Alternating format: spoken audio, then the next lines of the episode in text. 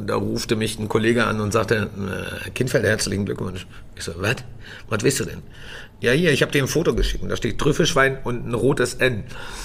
Und ich so, da steht ein rotes N. Was willst du denn? Ja, Trüffelschwein für, mit dem N für neu. Du hast einen Stern.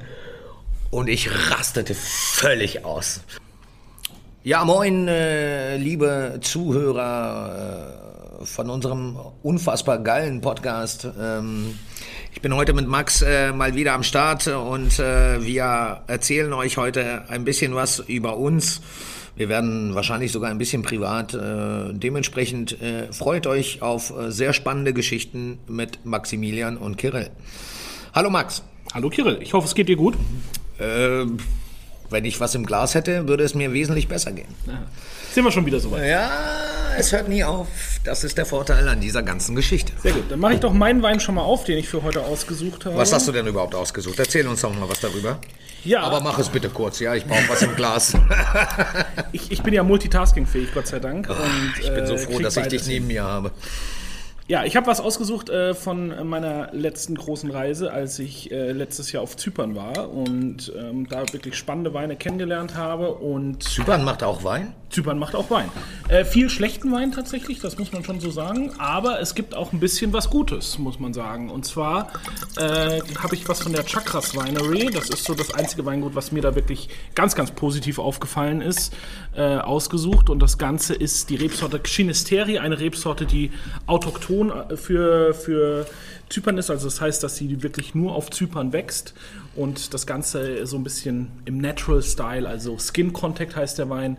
Ähm, also die, der Saft ist mit der Traubenschale in Kontakt gelassen worden und deshalb ist er auch so ein bisschen dunkler. Das können jetzt die Zuhörer natürlich nicht sehen, aber wir können es ihnen zumindest erzählen. Er hat so eine richtig schöne goldene Farbe und das ist so ein Wein, der mich wirklich nachhaltig begeistert hat, als ich auf Zypern war im Zuge der Sommelier-Europameisterschaft. Da gehen wir dann sicherlich später noch mal ein bisschen drauf ein und den habe ich gedacht, schenke ich heute einfach mal ein äh, und schwel wir schwelgen etwas in Erinnerung.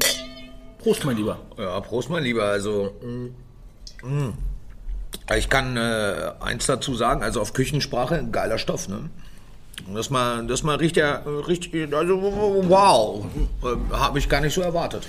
Hat man gar nicht so erwartet. Und das ist ja auch so ein bisschen, wo wir in unserer ersten Folge schon drüber gesprochen haben, dass wir auch sowas immer mal im Kindfeld zeigen wollen, was denn so in der Weinwelt möglich ist. Und da gehört das eben auch mit dazu.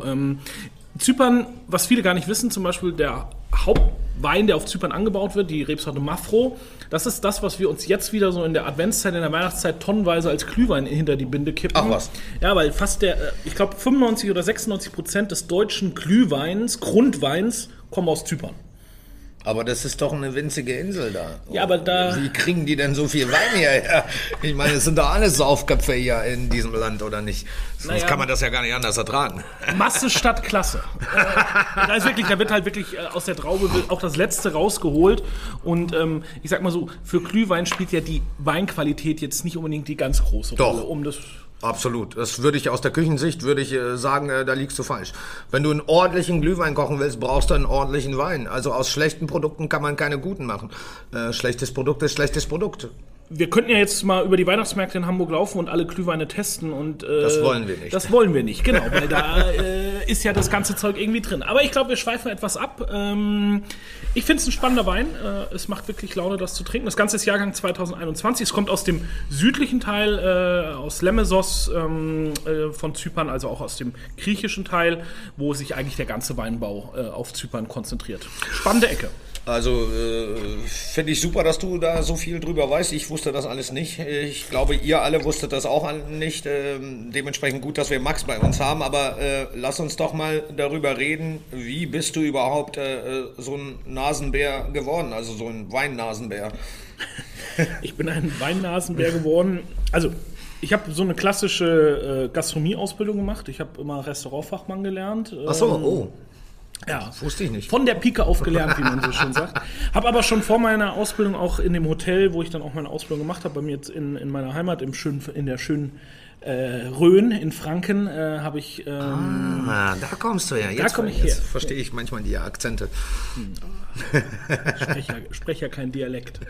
ähm, da komme ich her und äh, da habe ich eben meine Ausbildung gemacht in einem kleinen äh, Vier-Sterne Superior Hotel mit äh, einem großen Bankettbereich.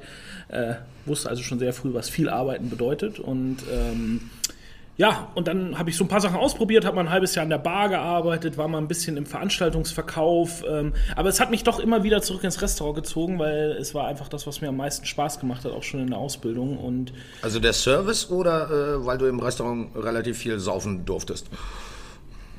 Das eine geht ja mit dem anderen einher. Ah, du hast also dein Hobby zum Beruf gemacht. Das verstehe ich jetzt richtig, oder? Das äh, ist tatsächlich ein Satz, den ich auch schon häufiger gesagt habe. Ich habe tatsächlich mein Hobby zum Beruf gemacht. Also ähm, Wein hat mich schon immer interessiert, wie ich es ja gerade schon gesagt habe. Ich komme aus Franken, aus einer Weinbauregion, ähm, war mit meinem Opa schon als kleiner Steppke wirklich äh, viel auf Weingütern auch unterwegs und ähm, da auch wenn ich jetzt im Nachhinein, das, wenn ich das so betrachte, mein Opa auch nicht unbedingt auf die Qualität gesetzt hat, sondern es ging auch eher, mein Opa war, glaube ich, eher Wirkungstrinker. Ähm, aber. Was für ein schöner Ausdruck.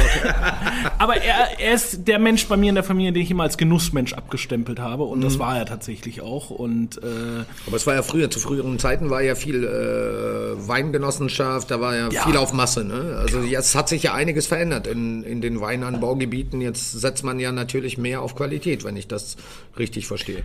Im Großen und Ganzen ja. Also die, auch die Winzergenossenschaften sind besser geworden, die gibt es auch immer noch, aber es gibt eben sehr viele kleine, äh, familiengeführte Weingüter, die, wo dann auch die junge Generation oft die Qualitätsschräubchen nochmal mhm. nach oben gedreht hat. Ähm, Kannst du mal ein paar, paar Winzer als Beispiele nennen, jetzt gerade aus der Region, wo du herkommst?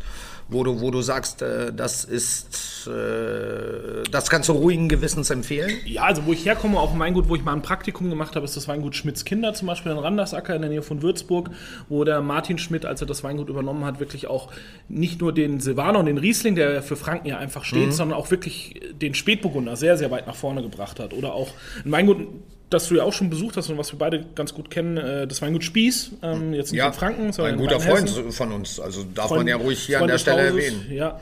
Ähm, Johannes und Christian, da war es wirklich so noch, die Eltern hatten einen klassischen Mischbetrieb sogar, ne? also mit Landwirtschaft und allem drum und dran. Und die Jungs mhm. haben aber gesagt, nee, Papa, die Felder darfst du alleine bestellen, wir konzentrieren uns ganz auf den Wein und haben wirklich etliche Qualitätsschritte gemacht. Und das kannst du jetzt weiterführen, ob du die Ringsbrüder nimmst, wo die Eltern nicht mal eigene Flaschen abgefüllt haben. Die Eltern haben nur äh, Trauben... Äh, äh, ab Hof verkauft äh, oder, oder an die Genossenschaft verkauft. Ja, ja. Und die Jungs haben dann eben erst angefangen, überhaupt eigenen Wein unter eigenem Namen zu machen. Und diese Entwicklung zieht sich einfach durch und ähm, das ist sehr, sehr positiv. Aber Nicht super. Und äh, äh kommen wir nochmal zurück zu dir. Äh, du hast eine klassische Restaurantfachmann-Ausbildung gemacht, wie man es in der Fachsprache sagt, Refa, Refa-Ausbildung. Und was war die nächste Station? Ich bin dann. Ähm, ich war eineinhalb Jahre in Heidelberg, habe da in einem Business Hotel gearbeitet. Da habe ich dann mal noch so ein bisschen was ausprobiert, Bar, Bankett. Hm. Das war ganz cool, um auch, da habe ich auch schon so ein bisschen Büroarbeit äh, äh mitgemacht, so, so Reservierungsbeantwortung und, und mhm. solche. Das hat halt schon im Organisationstalent immer geholfen, aber es war jetzt servicetechnisch keine große Herausforderung. Es war für mich aber. Was war denn die erste Herausforderung für dich? Die erste Herausforderung für mich war dann, wie ich nach Berchtesgaden gegangen bin. Ähm, schönes Fünf-Sterne-Hotel oben am Obersalzberg, äh, da wo sich schon mal ein anderer Herr auch recht wohl gefühlt hat. Und, ähm, Welcher andere? Egal. Und, äh, also wird es doch nicht so. Warte, warte, ganz kurz. Wir wollen da nochmal nachhaken. Nein, also das, das ist ein wunderschönes Hotel, was damals ein Interconti war, was heute, glaube ich, ein Kempinski ist. Und das wurde eben vom Bayerischen Staat damals äh, an der Stelle oder nicht weit weg der Stelle gebaut, wo ähm, der Berghof von äh, Adolf Hitler war. Ah ja. Gibt es auch, ein schönes, gibt's auch ein schönes Museum. Ich dachte, der Söder, aber gut, okay. Der war da bestimmt auch schon ein, zwei Mal.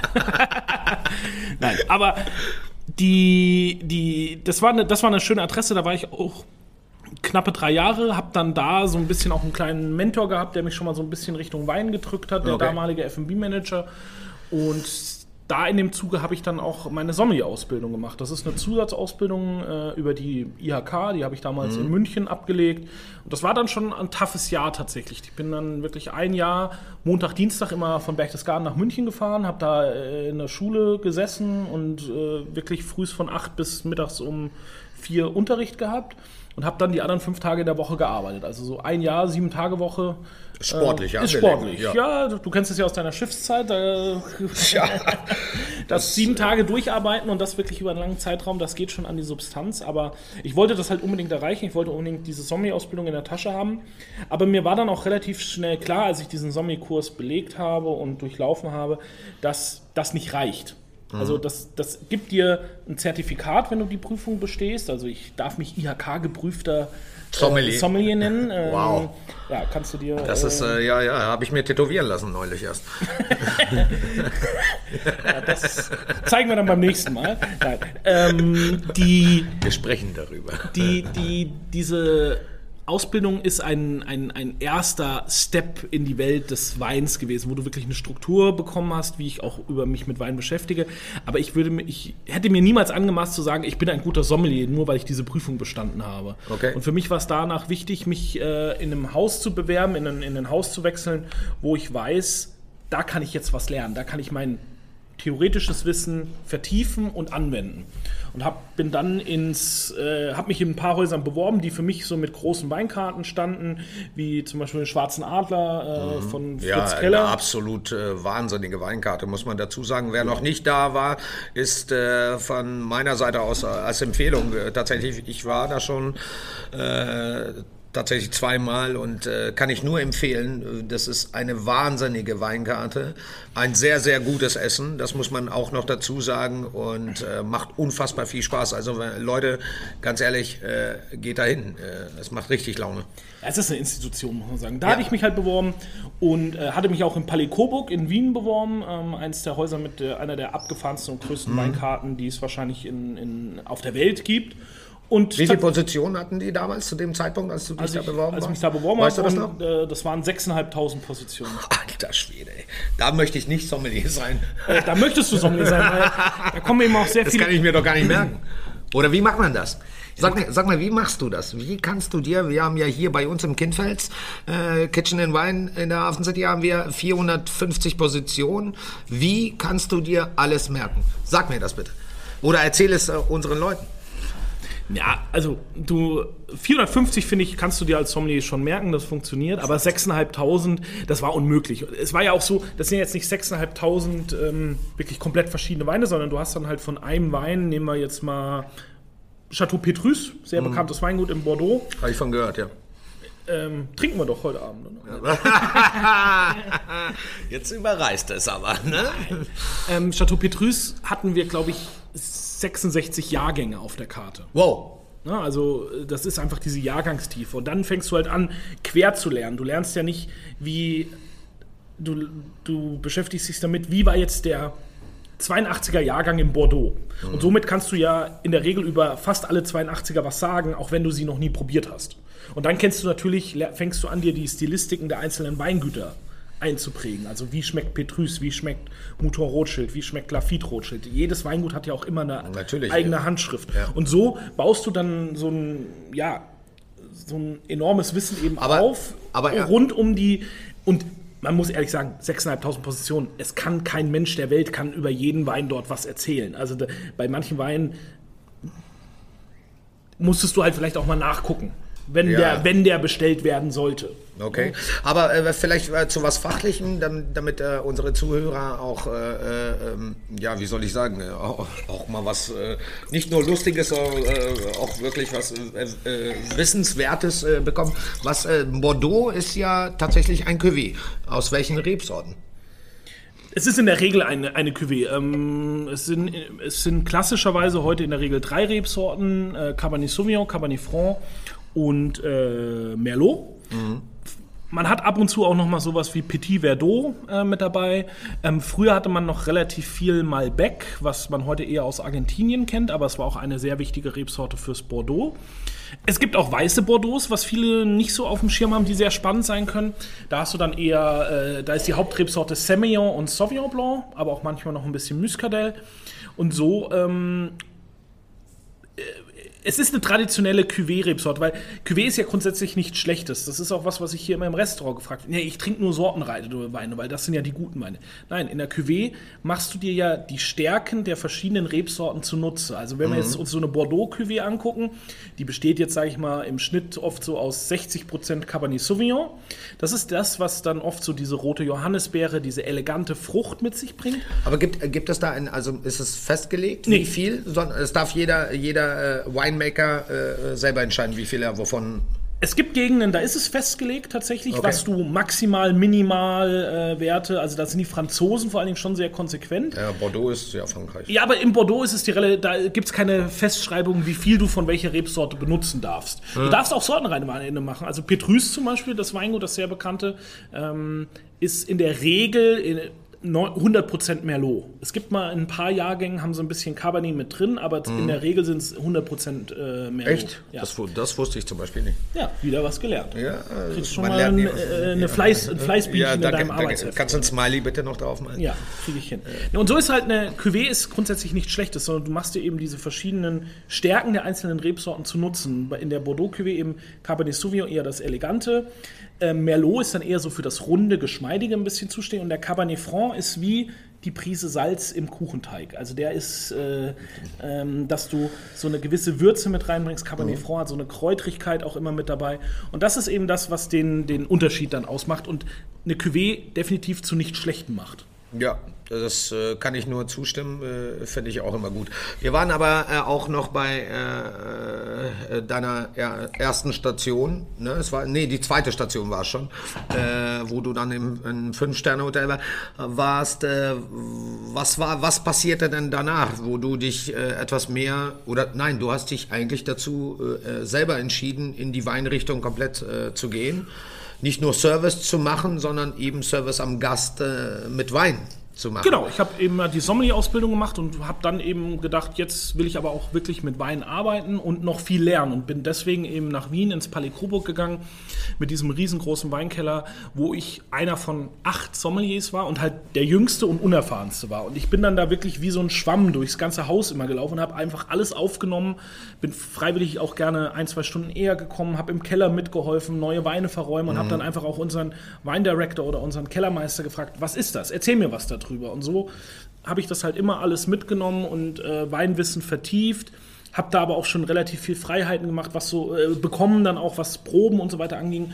Und wir hatten da einfach Gäste, die halt sehr gezielt auch gekommen sind, weil sie wussten, dass es diese Weinkarte dort gibt. Und dann hast du halt so mal einen Vierertisch abends im Restaurant, der dann 50.000 Euro für Wein da lässt und wirklich große Wow. Weine dieser Welt vernichtet, muss man fast sagen. Also es ist ähm, so, wir hatten mal so einen Tisch äh, mit, mit. Amerikanern, die haben halt dann alle fünf Premier Crus aus dem Bordeaux, ähm, also es gibt, da kommen wir vielleicht irgendwann anders nochmal drauf, eine Klassifizierung im Bordeaux, da gibt es fünf Premier Cru Weingüter.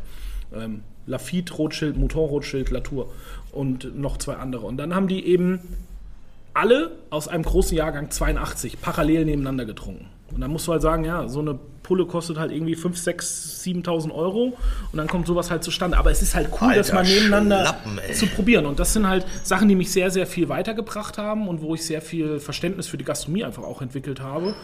Ja, und dann äh, ging es ja schon nach Hamburg für mich im Jahr 2013 oder beziehungsweise im Jahr 2012 habe ich meine... Warst du bei Kalle?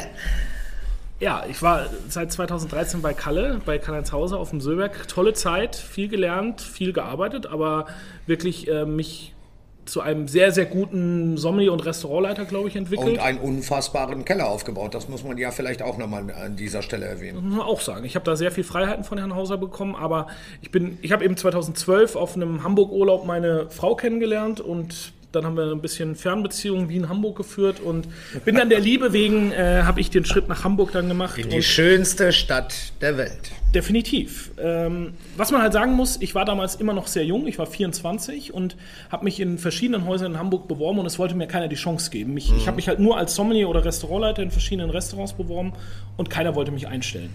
Und dann habe ich gesagt, gut, Dann nicht. dann nicht. Ich habe halt gesucht, weil es muss, ich wollte jetzt nicht irgendwie äh, halt nichts machen, was mir nichts bringt. Und Karl-Heinz Hauser hat mir dann die Chance gegeben und ähm, ich glaube, ich habe sie ganz gut genutzt. Das war wirklich eine coole Zeit. Ich war dann fast sechs Jahre bei ihm.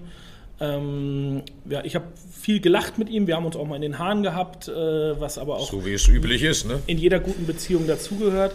Und äh, wir haben das Seven Seas damals, das Sterne-Restaurant, wirklich äh, extrem nach vorne gebracht. Wir hatten eine tolle Zeit dort, mit tollen Menschen zusammengearbeitet, wo wir auch ein, zwei auch schon hier bei uns in dem Kindfels hatten als Mitarbeiter äh, oder auch immer noch haben. Mhm. Und immer noch haben, ja, ja, das wollte ich gerade sagen. Und das ist, äh, das war eine schöne Erfahrung. Aber dann ähm, kam ja die Geschichte, dass ihr, äh, also du und Jana, dann auf mich zugekommen seid und wir dann das Kindfels machen wollten. Und jetzt bin ich hier. Endstation Kinfels. Ja, aber es macht unglaublich viel Spaß hier und wir, wir haben ja auch ein tolles Produkt am Start. Ja, ja, wir haben ja, warte, warte, lass uns, lass uns einmal nur, ich möchte äh, vorsichtshalber für euch alle äh, das erwähnen. Wir haben mal mit 70 Positionen angefangen und damals habe ich zu Max gesagt, äh, also über 100 gehen wir erstmal nicht. Äh, ein halbes Jahr später hatten wir 220 Positionen.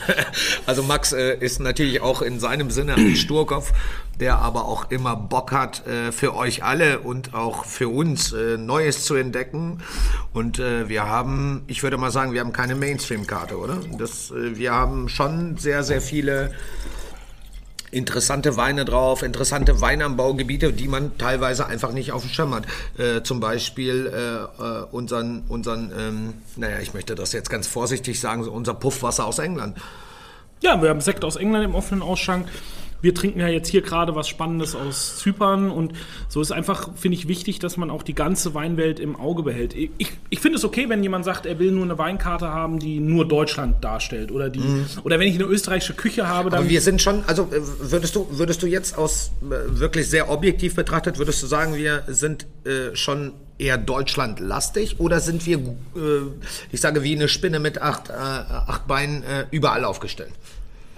Also gut verteilt das Gewicht. wir sind gut verteilt, aber ähm, ein gewisser also wir haben eine sehr gute deutsche Weinauswahl, aber es ist definitiv nicht mehr der Fokus. Also wir hatten mal viel mehr deutschen Wein noch auf der Karte. Ähm, jetzt sind wir, glaube ich, so, würde, wenn ich es überschätzen müsste, bei 30 Prozent Deutschland. Und ja, das ist doch schon eine Menge, ne? Ja, also es ist immer noch ordentlich, aber es ist jetzt kein reiner Fokus auf deutschen Wein. Ne? Ja. Also dazu kommt dann noch einfach viel, relativ viel Übersee mittlerweile. Ähm, Also wir haben, glaube ich, auch Minimum 30 Prozent Übersee auf der Karte, also mit Südafrika, USA, Australien, Neuseeland. Vielleicht zählt man auch Zypern damit rein. Ähm, Also ich sag, aber auch andere Länder aus Europa spielen eine Rolle. Also ich finde einfach spannend, es zu zeigen, was auf der Weinwelt passiert. Und äh, das habe ich mir so ein bisschen auf die Fahne geschrieben.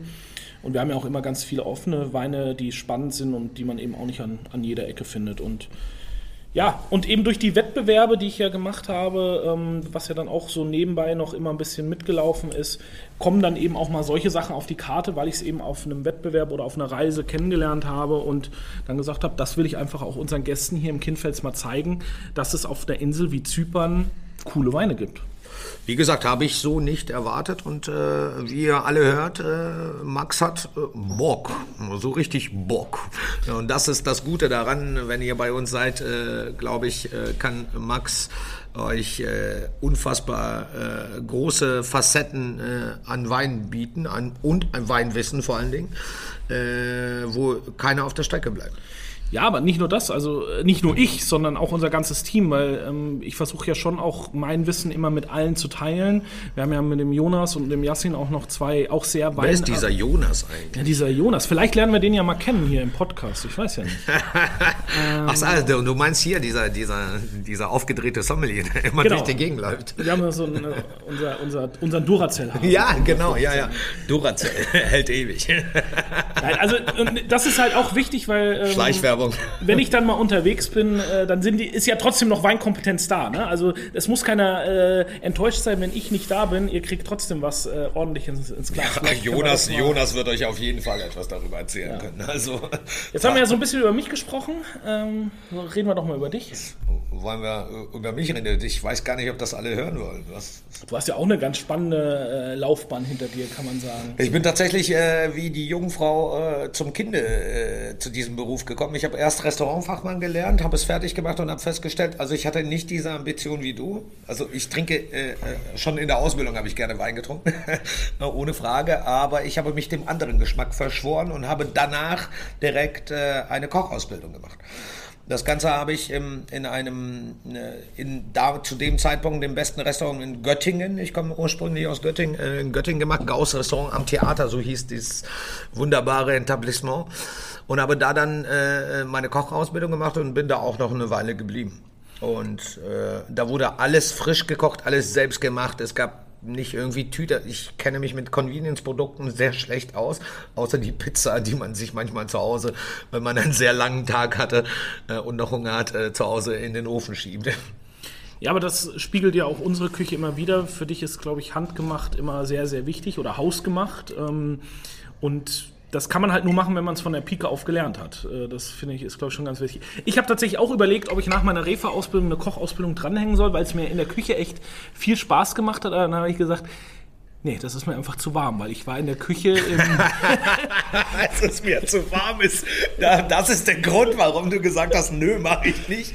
Ich naja, fand das immer geil, wenn es heiß ist, ne? Wenn, wenn ich mit euch fertig bin, dann Burns, hat mal ein ganz großer gesagt. Nee, ich habe ich hab im, ich hab im in 2000 2006 war die Fußball-WM in Deutschland. Ja, dann da war ich zu der Zeit während der Fußball-WM in, in der Küche in der Ausbildung und es war brütend heiß ja während dieser Fußball-WM. Und ich bin, ich bin da so eingegangen und habe gedacht, es hat super viel Spaß gemacht, aber nein, das möchte ich nicht. Also, ja.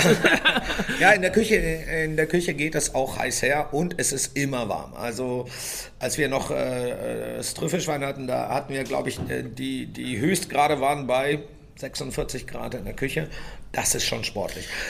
Aber ich sage dir auch, wenn du da, wenn du da am, am, am Machen bist, wenn du am Abschmecken bist und wenn du deine Sinne wirklich komplett nur auf dieses Gericht in diesem Moment konzentrierst, ist es unfassbar toll. Es ist ein für mich nach wie vor unfassbares Gefühl, äh, vergleichbar mit dem, äh, das hatte ich vorhin äh, einer, einer sehr guten Freundin erzählt, sage ich, ich, ich hobel Trüffel seit ich 20 Jahren.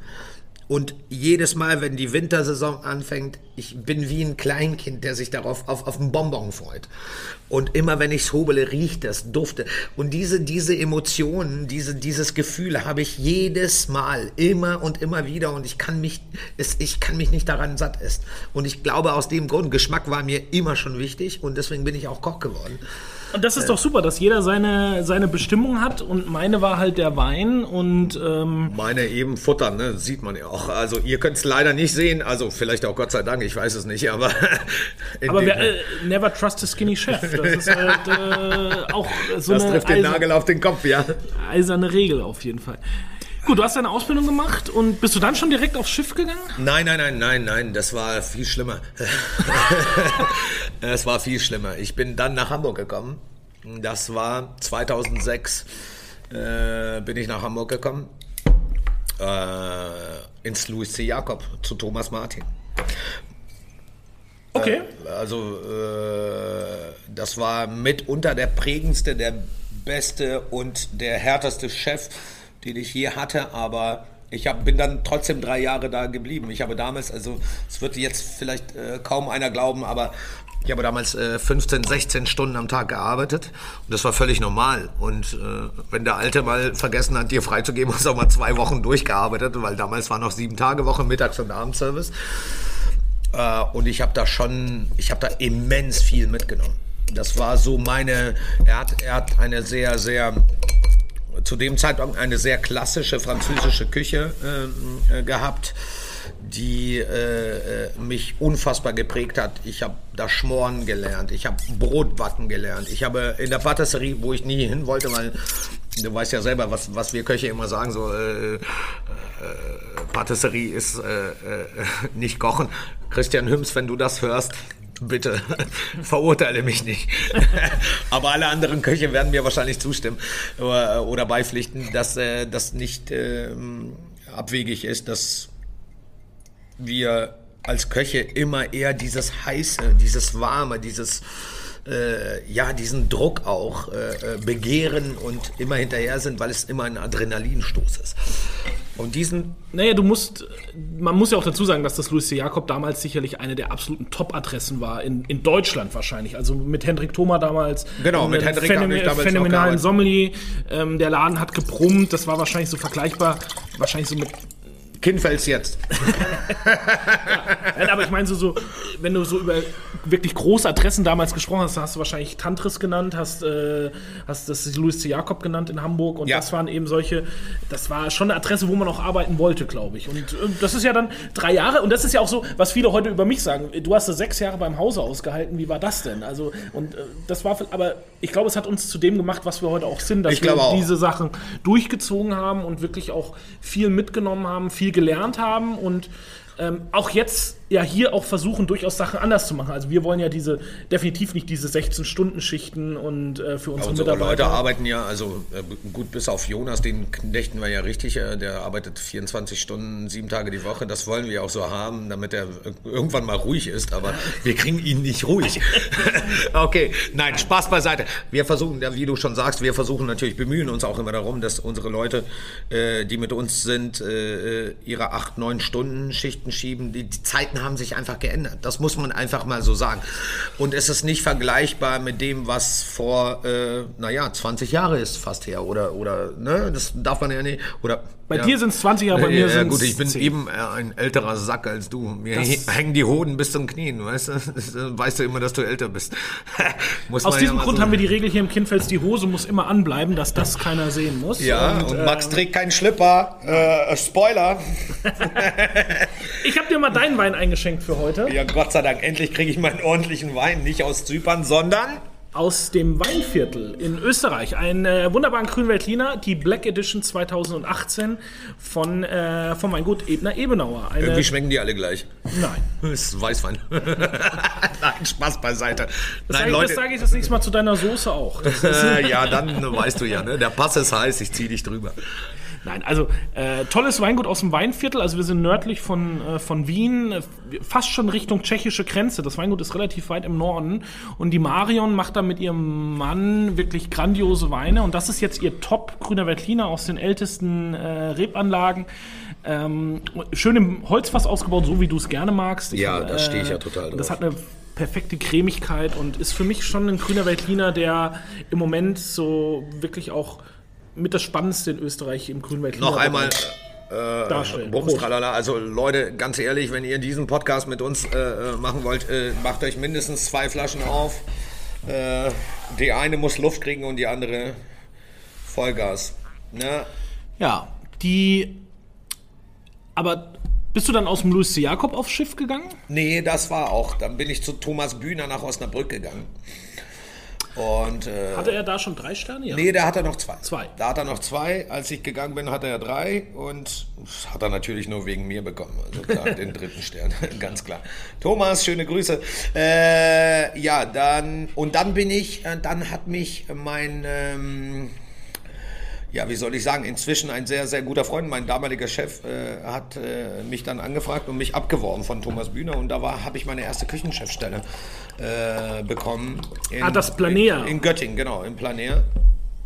Äh, das war auch eine sehr, sehr spannende Zeit. In der Zeit habe ich auch meine Frau kennengelernt, äh, die ich äh, unfassbar äh, äh, liebe und schätze und äh, mit der ich sehr viel äh, schöne Momente. Aber ihr wisst alle natürlich, äh, Frauen sind eben Frauen. Ne? Also gibt es auch nicht so schöne Momente. Das sage ich erstmal. Meine Frau sitzt übrigens, äh, die hört zu. Bevor sie irgendwas nach mir wirft, sage ich nur Positives. Nein, Spaß beiseite. Äh, da habe ich zweieinhalb oder drei Jahre war ich da. Ich weiß es gar nicht mehr ganz genau. Und dann bin ich aufs Schiff gegangen. Und das war eine. Ich bin aufs Schiff gegangen, weil ich dachte, okay, ey, ich will Logistik äh, verstehen, ich will Logistik äh, kennenlernen und Schiff ist pure Logistik. Und das, was auf den Main-Schiffen, da war ich, da war ich zuerst auf der 1 und dann auf der 2 und dann war ich äh, danach auch Hapag-Lloyd äh, MS Hanseatic äh, war äh, von der Logistik her äh, für mich ein absolut prägender Teil meines Lebens und äh, auch jetzt für die Küche ein prägender Teil, weil ich äh, ganz anders einkaufe, ganz anders denke, ganz anders ja, Storage, also quasi die, die, die, die, die ganze Lagerung ganz anders mache. Hätte ich das nicht, würde ich wahrscheinlich, ich würde mal Dann sagen, hätten wir mehr Platz im Kühlhaus wahrscheinlich. Nein, dann hätten wir, dann hätten wir äh, äh, nicht mehr Platz, sondern es wäre chaotischer. Weil es gibt bestimmte, bestimmte Abläufe, bestimmte Dinge, die man dann kennenlernt. Und ich kann nur jedem empfehlen, der Koch werden will oder äh, Restaurantfachmann oder tatsächlich dann auch Sommelier, sich äh, Erfahrungen zu sammeln und nicht nur stupide in einem Betrieb oder, oder in, in gleichen Betrieben zu sein, sondern auch mal ausprobieren und wagen. Und auf dem Schiff, auf dem Schiff war das nicht anders. Da habe ich, da habe ich äh, äh meine, meine 15 äh, Stunden gekeult. Und zwar sieben Tage die Woche. Sieben Tage die Woche, das ist ja auf den Schiffen. Genau, das ist der Punkt. Also das darf man nicht vergessen. Heutzutage denkt da keiner mehr drüber nach, so ja, weil alle wollen ja äh, bedient werden. Aber keiner denkt drüber nach, äh, äh, wie kriegt man das bewerkstelligt. Und da sind ganz viele tolle Leute. Ich habe unfassbar viel gesehen. Ich habe unfassbar tolle Leute getroffen. Und äh, äh, ich habe noch was im Glas, Alter. Du musst mal die Schlagzahl mich, ja, das ist, Wie Schlag. Nee, ja, warte mal, warte mal, ganz kurz. Leute, der schenkt mir die ganze Zeit nach und selber macht er sich so ganz kleine Schlücke. Der will mich hier auf den Arm nehmen, der äh, junge Mann. Erwischt. Jedenfalls, jedenfalls, ja, dann war Schiff und äh, ja, nach dem Schiff habe ich. Äh, meine Frau hat mich vom Hanno, äh, aus Hannover vom Flughafen abgeholt. Äh, das war mein letzter Vertrag auf der Hanseatic. Und dann bin ich ausgestiegen. Ich hatte, glaube ich, nur 80 Kilo auf den Rippen, weil ich habe nur gearbeitet und wenig geschlafen und kaum was gegessen. Und dann habe ich zu ihr gesagt, Jana, äh, lass uns doch mal selbstständig machen. Und äh, ja, und daraus ist dann euer erstes Restaurant entstanden. Genau, ne? Trüffelschwein ist entstand daraus. Äh, Wie ich wie bist du denn zu dem Namen oder wie seid ihr damals zu dem Namen Trüffelschwein gekommen? Ja, das ist, ist eine ganz witzige Geschichte, weil auf dem Schiff hat man mich immer äh, Trüffelschwein genannt. Äh, meine, meine ganzen äh, Leute da, weil die sagten immer, ja, du, du findest ja immer noch irgendwie die, noch die besten Produkte aus denen, die noch da sind. Weil teilweise hast du ein Loading gehabt auf dem Schiff, was äh, 14 Tage alt war. Und ich aber, ich hatte immer die Verantwortung für Gourmet-Restaurant und teilweise eben auch noch für Steakhouse, was auf der Main Schiffe.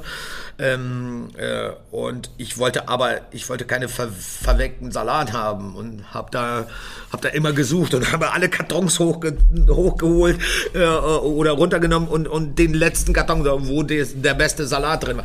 Und so irgendwann entstand der Name, da haben wir auch die Philippiner, ah, Trüffelswein, ah. der war so witzig. Und dann habe ich gesagt, ja, Trüffelschwein Trüffelschwein ist doch ein ziemlich geiler Name, weil wir suchen immer nach dem Besten. Und äh, ein Trüffelschwein sucht eben oder äh, er schnüffelt äh, durch die Erde Trüffel, das was ein unfassbar tolles, großartiges Produkt ist, womit wir bis heute arbeiten und äh, was ich sehr respektiere und schätze. Mhm. 2013 habt ihr dann das Trüffelschwein aufgemacht, ne?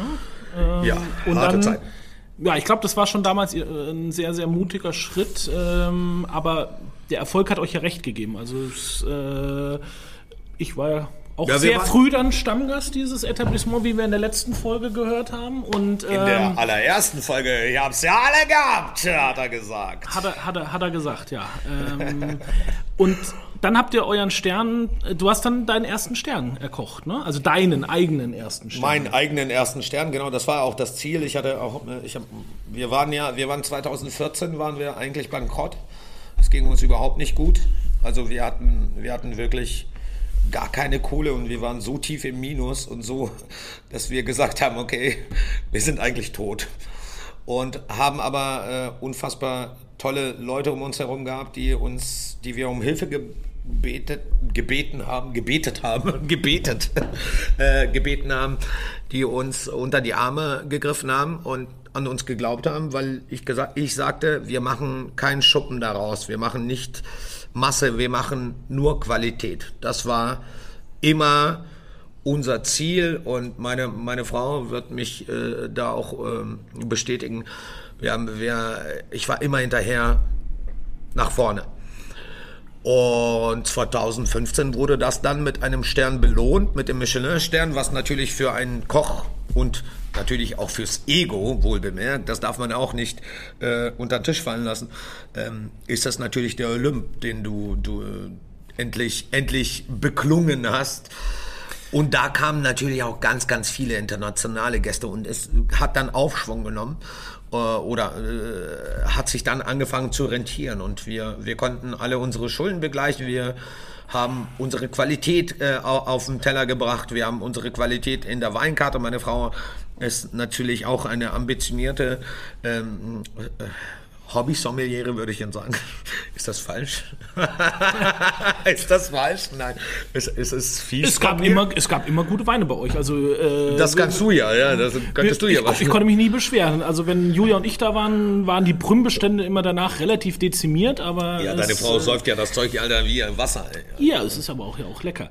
ich, ich, kann mich, ich kann mich noch daran erinnern, damals waren wir ja dann auch wirklich schon befreundet und ähm, ich habe die Meldung, glaube ich, um elf oder so gekriegt, dass du, dass ihr einen Stern geholt habt und ich habe dich angerufen und du warst schon, ich glaube, du hattest schon drei Flaschen Champagner drin. Also das ich, ist, habe, ich habe das ganze Haus zusammengeschrien. Also ich habe die Meldung um neun gekriegt, weil ich bin am Vorabend, ich kann euch das ganz genau erzählen.